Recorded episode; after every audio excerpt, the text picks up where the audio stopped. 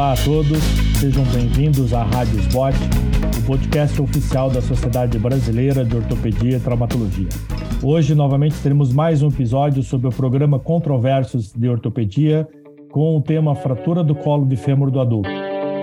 Eu sou Luiz Henrique Penteado da Silva e irei conversar com os doutores Jorge dos Santos Silva e Sergei Fischer, são duas pessoas extremamente experientes, ambos factos internacionais da O, ambos são ex-presidentes da Sociedade Brasileira de Trauma Ortopédica, e o Dr. Jorge Santos Silva, nosso ex-presidente da gestão 2022 da SBOT. Nós teremos aqui algum bate-papo bem informal, bem tranquilo, para que a gente possa discutir sobre a fratura do colo de ferro. E eu gostaria de agradecer a presença dos dois, tanto do Jorge como do Sergei. E eu gostaria de começar esse bate-papo pensando para a opinião de vocês dois, se existe ainda algum momento específico de quando fixar a fratura do colo do fêmur. Existe um prazo mínimo para poder operar? Passou de certo tempo, eu já não opero mais. O que, que é a opinião de vocês com relação a isso? Bom, é um prazer estar aqui participando desse bate-papo informal, como você falou, Luiz, na companhia do Sergei, grande amigo de longa data do trauma ortopédico. É, Luiz, a, a questão é: não há um tempo impossível que a gente não possa realizar uma fixação, uma osteossíntese de fratura de colo do fêmur. Fala, a partir desse, de tal momento eu não fixaria, partiria para fazer uma substituição, uma artroplastia. Obviamente que quanto mais rápido, quanto mais cedo fizer, melhor para o nosso paciente. Né? A gente aqui no Instituto de Ortopedia e Traumatologia do Hospital das Clínicas, é, nós temos uma experiência é, relacionada com fixação bem tardia de fratura do colo do fêmur, porque nós recebemos casos referenciados, publicamos esse trabalho até é, numa revista aí de impacto boa, e que o, o, o corte for, foram dois grupos, um operados até sete dias e outro com mais de sete dias. E o evento, os eventos que a gente mais teme, que seria a necrose da cabeça do fêmur ou a não consolidação, eles foram semelhantes nos dois grupos, ou seja, não teve, não interferiu. É, o, que, o que realmente importa é operar bem. Eu acho, eu acho que é isso. Operar, fazer uma boa osteossíntese, que na grande maioria das vezes vai evoluir de uma maneira muito boa. Não sei qual é a opinião do, Sergei. Do Sergei. Sergei. É, muito obrigado a vocês pela, pela oportunidade aqui, os bots, pelo convite e é um prazer estar aqui com vocês discutindo esse, esse tema. É, veja, eu, eu, concordo com, com o Jorge, é, eu acho que não existe um número mágico, né? Porque a ortopedia é cheia de números cabalísticos, é, seis horas, sete dias, 34, sei lá, 24 horas. Mas para o colo de fêmur não, não existe esse número cabalístico, né? O que, claro, que a fixação mais precoce ela é desejável até para que, por uma questão de, de, de, mobilização do paciente, você ter o conforto do paciente, diminuir a, a quantidade de, de movimento no foco de fratura. Mas é, então, se é possível fazer essa fixação dentro das primeiras 24 horas, ótimo, mas eu não diria que a, o tempo unicamente seja um fator determinante. Né? Existem outros fatores que, até a própria literatura mostra que o, o fator principal, talvez, de, de, uh, de, prognóstico é a existência de desvio ou não, e não necessariamente, a, enfim, a, o momento da fixação. Né? É, a qualidade da redução, né? Bom, Sim. Se, se, a gente colocar alguma coisa assim, Sergei, já que a gente não tem um prazo como um número cabalístico para promover a cirurgia, mas vocês teriam um número mágico para definir, bom, até essa idade eu estou fazendo uma, uma redução e fixação, ou a partir dessa idade eu realmente vou preferenciar pela substituição, como o Jorge colocou? Tu tem esse número, Sergei, alguma coisa nesse sentido? Essa idade ou muita idade fisiológica do paciente?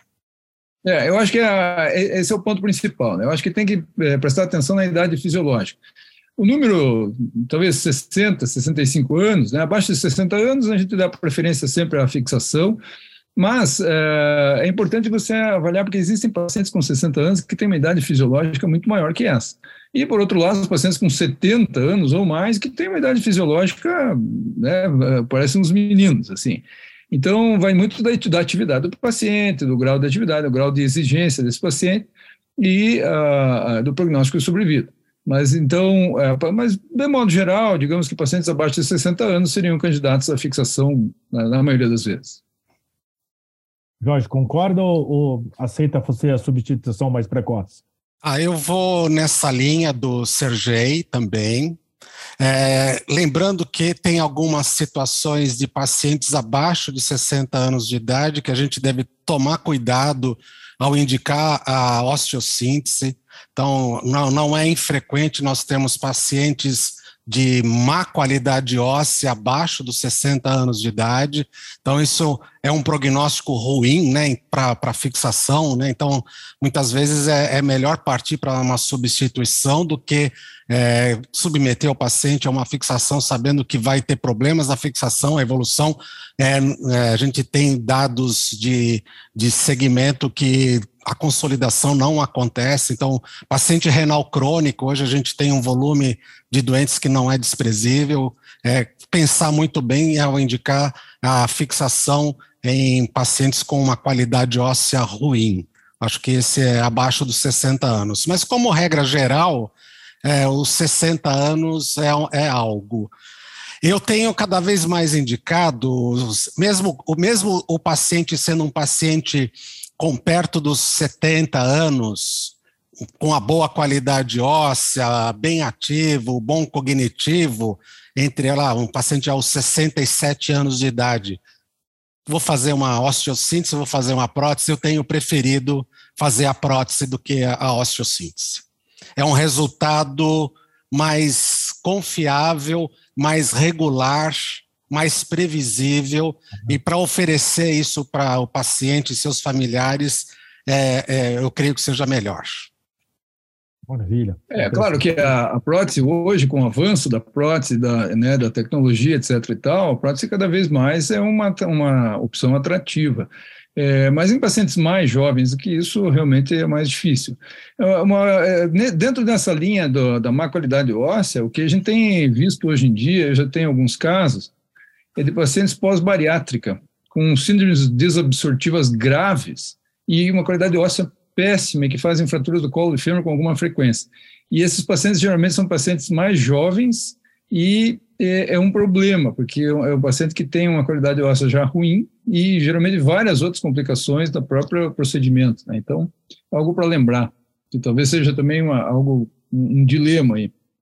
Interessante.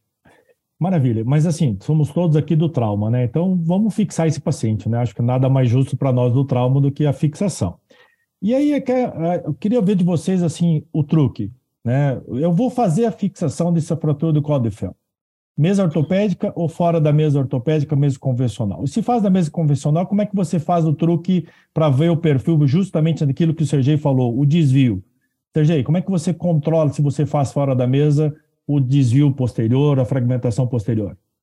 É, fora da mesa tem um, é um pouquinho mais difícil de fazer o perfil, mas eu acho que isso aí, normalmente o que a gente usa é, uma, é um coxim para rodar um pouquinho o paciente, elevar a pelve é, cerca de 30 graus, e aí você consegue fazer um perfil cross-table. É importante você ver antes se o teu intensificador de imagem permite isso, porque se ele tiver um arco em C que seja muito pequeno, você não consegue, às vezes, fazer a oblíqua, a obliquidade suficiente para fazer isso. Mas, normalmente, o que a gente faz é isso. Quando faz fora da mesa, então, é, manobra de redução, mantém com tração, tração manual, é, AP e depois o perfil. É, lembrando que, é, se você inclinar o paciente nessa, fazer essa inclinação em torno de 20, 30 graus com um coxim, normalmente o intensificador ele vai ficar é, paralelo ao chão, porque aí você já compensou a, a tua antiversão. É, com isso, a gente normalmente consegue uma boa imagem. Né? Eu acho que, que é o suficiente para que a gente tenha essa imagem uh, do desvio. Essa é a sua dica e você faz fora da, da mesa ortopédica, mesa convencional, ou tu prefere a mesa ortopédica?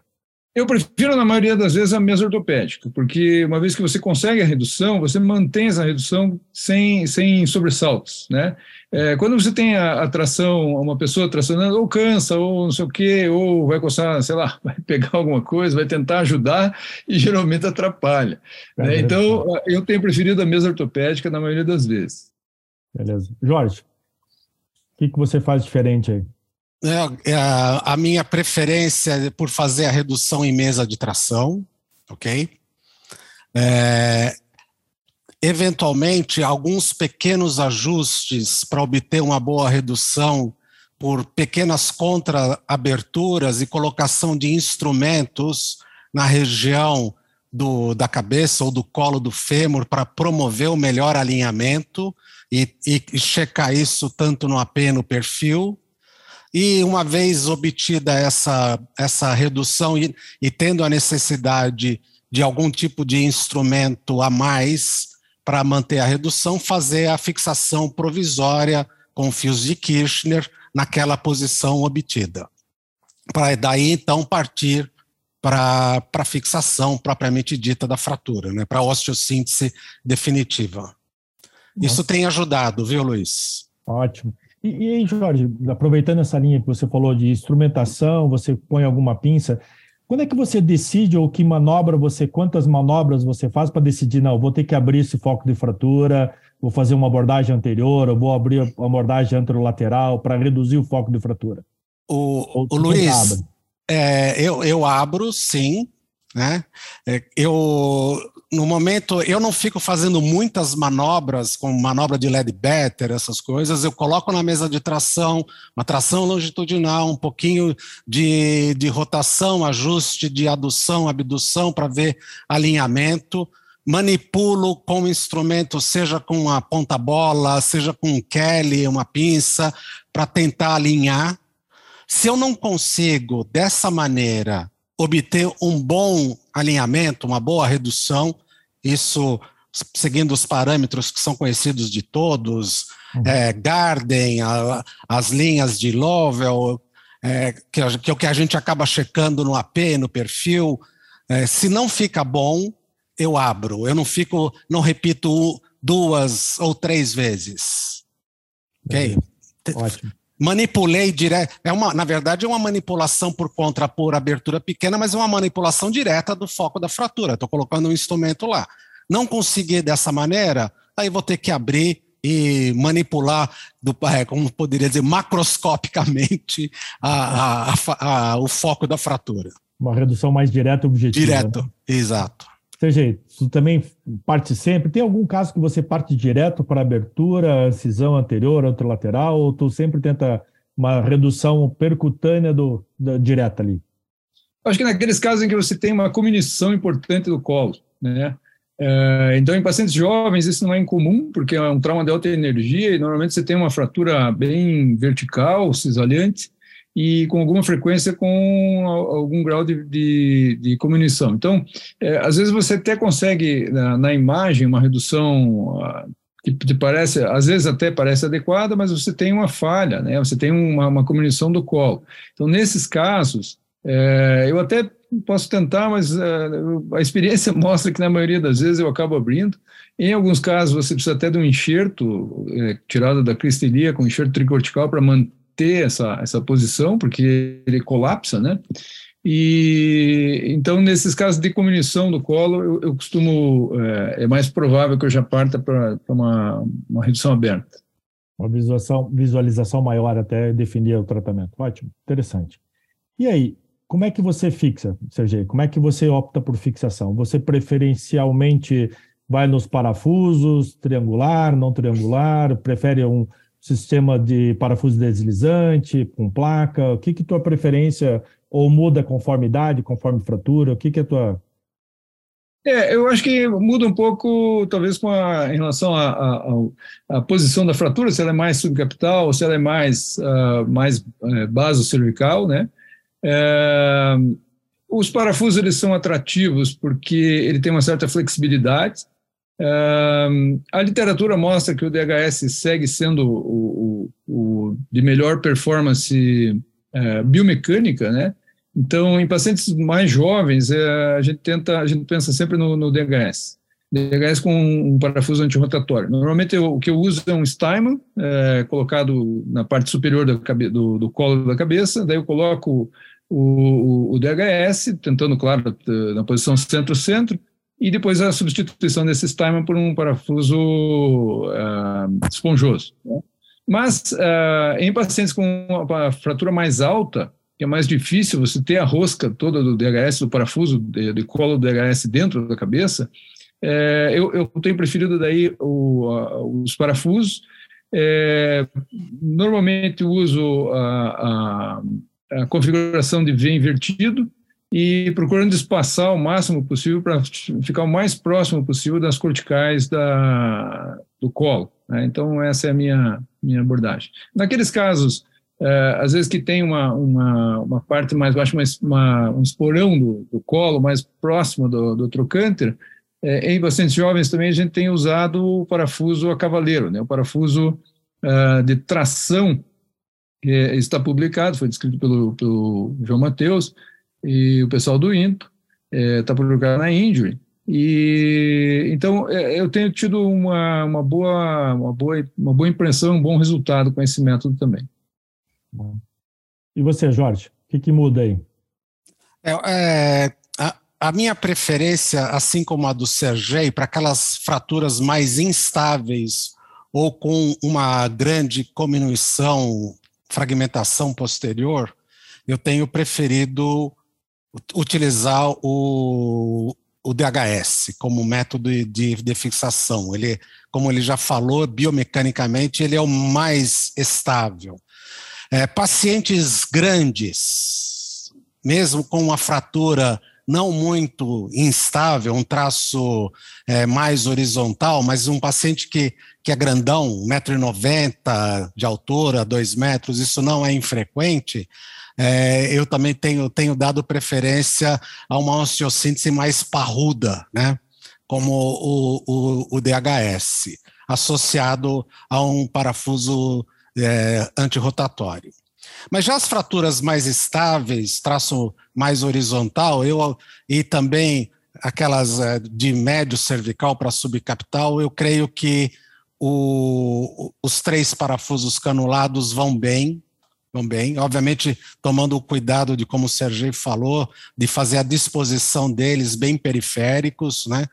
É, isso é, é, fundamental. E sem dizer o, o fundamental, a importância da redução, que mesmo quando a gente faz aberta, essa redução ela tem que ser redução anatômica. A gente não pode aceitar nada menos do que isso. Bom, perfeito. Deixa eu complementar, Jorge, assim, é, entre os métodos na, na redução e também, obviamente, para a fixação dessa fratura, a gente tem descrito aí já em algumas literaturas, e já com corroborando esse tipo de reforço, a colocação de uma placa de suporte medial, né? Então, ainda você concorda com essa placa? Você utiliza essa placa? Existe uma discussão se essa placa realmente é uma placa de suporte medial ou ela serve apenas como uma placa de redução. O que, que você acha? O que, que você utiliza ou não esse, esse método?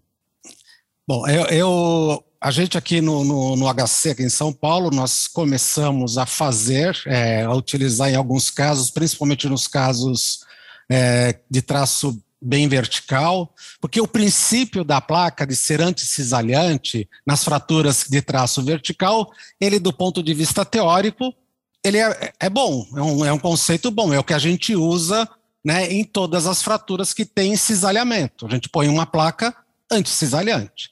A grande dificuldade que eu vejo é, é encontrar realmente a posição anticisalhante dessa placa, né, que é seria no vértice. Quando a gente faz o, o planalto tibial, a gente vai lá e identifica o vértice, é aqui que a gente vai colocar a placa. Acho que é, este é o grande problema, o acesso, a, é, o acesso, trabalhar nessa região, na região medial, por um acesso anterior, tem que fazer uma rotação externa muito acentuada para poder identificar realmente uma boa posição dessa placa. E a gente já, apesar da ideia ser boa, a gente já vê na literatura vários trabalhos mostrando complicações e falhas com a placa. Por quê? Porque, obviamente, ou teve falha de redução, ou a placa não ficou anticisalhante. Certo? Então, se ela não é anticisalhante, ela não vai ter a sua função biomecânica é, não, vai não vai funcionar. Então, é, nós não temos utilizado, a gente tem utilizado isso sim, é o DHS nas fraturas mais instáveis aqui, como método de fixação é, da fratura do colo do fêmur. É, eventualmente, em alguns pacientes, como o Sérgio já falou, a gente pode a, tentar fazer o, o, a montagem com o parafuso a cavaleiro quando o traço é muito chega muito próximo do pequeno trocânter, isso funciona bem, mas eu ainda acho que o DHS é melhor, mais fácil, mais reprodutivo e o que era uma ideia boa, que é uma ideia boa, é difícil de colocá-la na prática funcionando 100%. Essa é a minha impressão.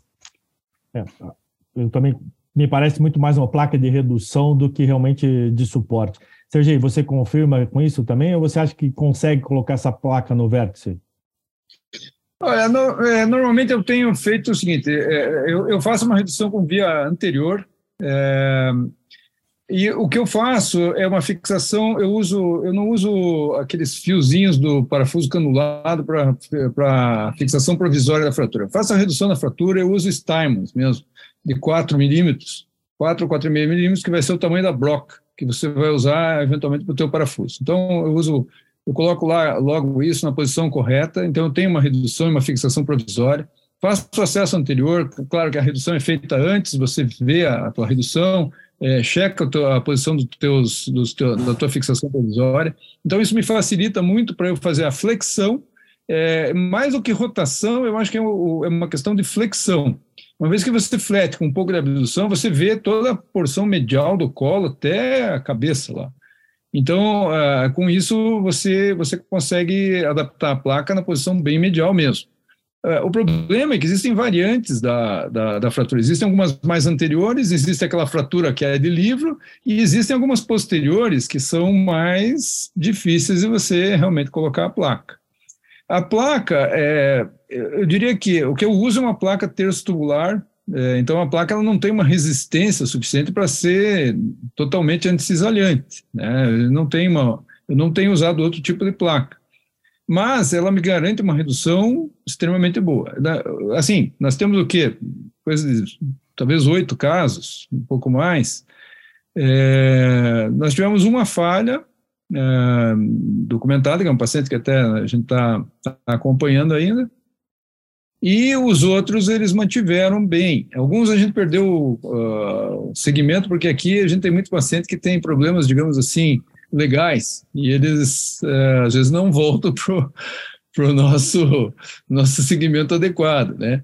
É, mas em pacientes jovens com fraturas bem verticais, eu tenho usado esse método, mas eu não posso dizer para você é, que, que eu tenho uma opinião formada sobre se isso faz, total, faz realmente diferença ou se uma boa redução com um, um DHS ou um parafuso a cavaleiro é, não, não, não seja exatamente a mesma, não vai fazer o mesmo efeito, né? Maravilha, excelente. E aí, é, só para a gente, no último tópico, para a gente encerrar aí nosso podcast, Sergei, você, é, como é que você lida com pós-operatório? Carga total, sem carga, descarga conforme tolerância? Como é que você faz o pós-operatório desse paciente? Bom, eu acho que é importante, assim, lembrar que, que ó, deixar esse paciente sem carga, a própria força muscular que ele faz para fletir o quadril, ele vai colocar uma carga que é maior do que se ele apoiar o membro no chão, se ele descansar o membro no chão. Então, é, em todos os pacientes eu dou carga imediata. É, o que eu faço é, é fazer uma boa instrução para esse paciente de como usar a muleta. Porque se ele usar a muleta adequadamente, nem que ele queira, ele não consegue colocar mais peso do que você é, tensiona, né? Porque a, a, muleta é um dispositivo mecânico, vai puxar, vai empurrar ele para cima e ele, ele não consegue colocar uma carga, a carga total.